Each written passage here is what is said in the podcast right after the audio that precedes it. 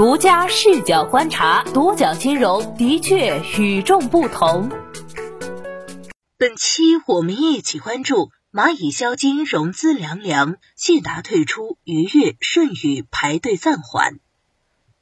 蚂蚁集团持股百分之五十的重庆蚂蚁消费金融有限公司增资扩股计划在三周后生变。中国信达与愉悦医疗、舜宇光学三家增资认购方陆续公告不参与以及暂缓后，这无疑给蚂蚁消金增资计划泼一盆冷水。上述三家股东在不久前宣布对蚂蚁消金总计增资认购八十八点九八亿元，占新增注册资本的比例约百分之四十点四。增资意味着补血。按照消费金融行业十倍杠杆要求，蚂蚁消金计划增资二百二十亿元。如果顺利实现，约两千二百亿资产可以接入蚂蚁消金。此次增资扩股计划一旦凉凉，这对蚂蚁集团来说是不小的打击。毕竟，距离监管下达的最后期限仅有不到半年，留给蚂蚁集团合规整改的时间不多了。蚂蚁消金相关人士对《二十一世纪经济报道》表示，尊重投资者的商业决策。蚂蚁消金公司将在监管部门指导下，积极和各方投资人共同磋商，继续按照市场化原则，尽快确定新的增资方案，确保消费信贷业务整改落实到位。愉悦医疗在公告中对暂缓参股蚂蚁消金的增资事宜也给出了原因，称合作方之一中国信达决定不参与本次增资，本次增资方案需进一步调整，待蚂蚁消金更新增资方案后，重新评估相关投资事宜。如今一家主要投资机构退出，另外一新一旧股东暂缓对蚂蚁消金的投资。中关村互联网金融研究院首席研究员董希淼表示，显然蚂蚁消金的增资扩股是不顺利的。接下来，蚂蚁集团也会继续寻找投资者。自2020年蚂蚁集团 IPO 被暂停后，原本在蚂蚁集团旗下花呗、借呗被2021年6月获批开业的蚂蚁消金承接。同年十一月，花呗和借呗成为蚂蚁消金专属消费金融信贷产品。资深媒体人张柱航认为，此次三位股东增资计划出现变动比较偶然。不过，从蚂蚁消金的信贷业务看，目前还没有完全完成转移。加上现在监管对金融科技领域的监管趋严，不排除新股东是蚂蚁集团自己运作找到的。监管有不同的意见，导致二百二十亿增资计划暂缓。目前经济形势不明朗，在现金为王时代，新股东与老股东纷纷选择退出或暂缓，是宏观环境下的首选。此外，各家公司都是收缩策略，比如中国信达投资蚂蚁消金，单一投资标的过大，和聚焦金融资产管理主业的定位有偏差。愉悦医疗和舜宇光学投资蚂蚁消金，则是非相关多元化。经济形势好的时候，不需要做太多考虑；经济形势不好，这种模式的风险也会增加。金乐函数分析师廖鹤凯对此分析称，这与监管大环境有关，也与蚂蚁自身的情况有关。之前蚂蚁集团 IPO 的时候，是准备以科技企业的估值模式上市，后续紧急整改，设立了销金公司。后续如果要上市，也是以金融企业上市，这样估值模式完全改变了，而且需要补充大量的资本金，降低杠杆率。会大幅压缩估值空间和资本回报率。董希淼曾直言，就蚂蚁集团本身而言，已不可能再按照科技公司估值。他特别指出，待蚂蚁集团申请设立金控公司被批复后，对其估值逻辑的影响将更为显著。廖鹤凯认为，金融严监管是当下的主基调，国有金融机构聚焦主业是大的方针。作为金融资产管理公司的行业龙头，中国华融刚刚转让华融消金百分之七十股权，信达也需要重新评估这么高的代价，在这个阶段参与消金领域投资的可行性与投资价值。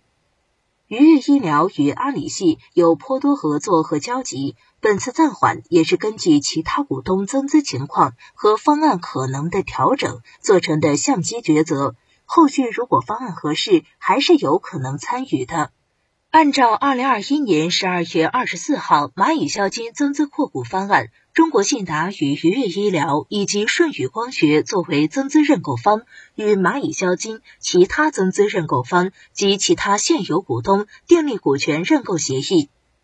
根据股权认购协议，蚂蚁消金向全体增资认购方增发注册资本二百二十亿元。增资完成后，其注册资本将由原来的八十亿元增至三百亿元。其中，蚂蚁集团和愉悦医疗两家原股东分别新增注册资本一百一十亿元和十点九七八亿元。中国信达、舜宇光学、博冠科技。余富资本分别新增注册资本六十亿元、十八亿元、十三点二二二亿元和七点八亿元。按照该方案，增资计划完成后，蚂蚁集团持股比例不变，仍为百分之五十。中国信达成为蚂蚁消金第二大股东，持股百分之二十。监管此前曾要求，自蚂蚁消金开业起一年过渡期内，将花呗、借呗全部纳入消费金融公司。蚂蚁集团旗下两家小贷公司将实现平稳有序退出。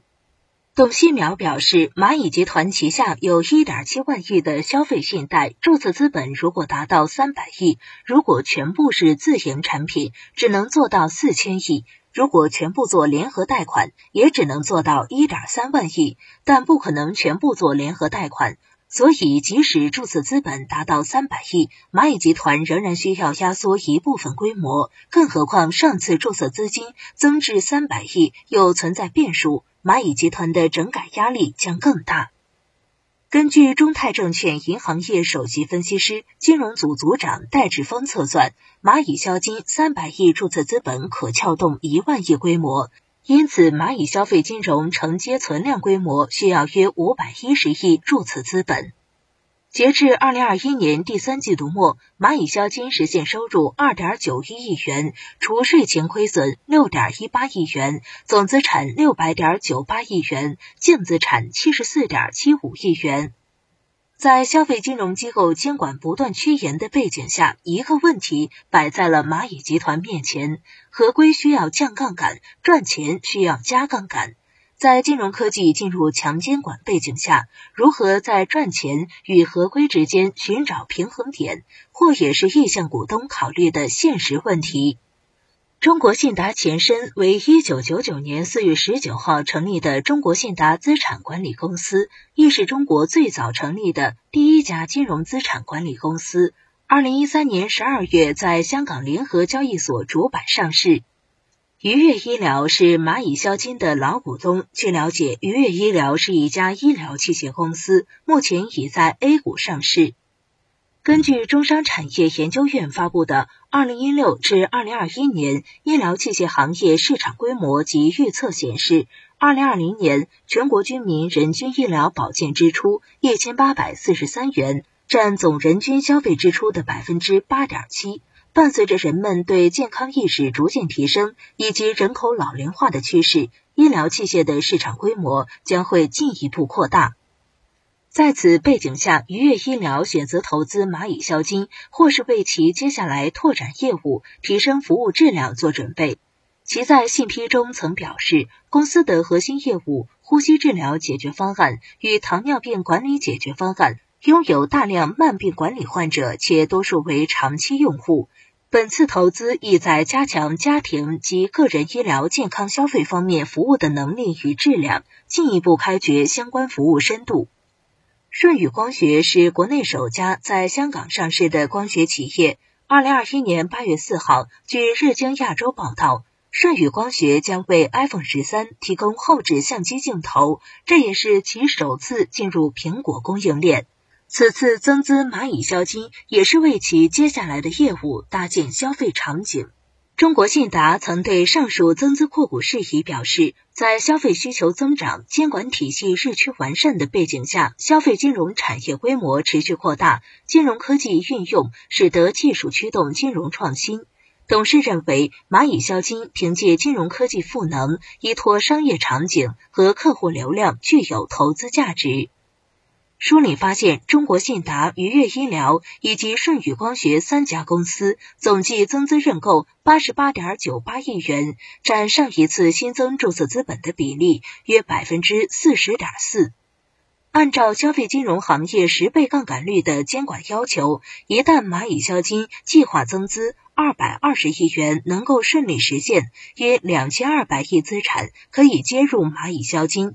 随着上述三家股东宣布对上一次增资出现变动后，是否意味着千亿资产装入蚂蚁交金的计划也被迫暂缓？对此你有何看法？欢迎留言讨论。好的，以上就是本期的全部内容，谢谢收听，咱们下期再见。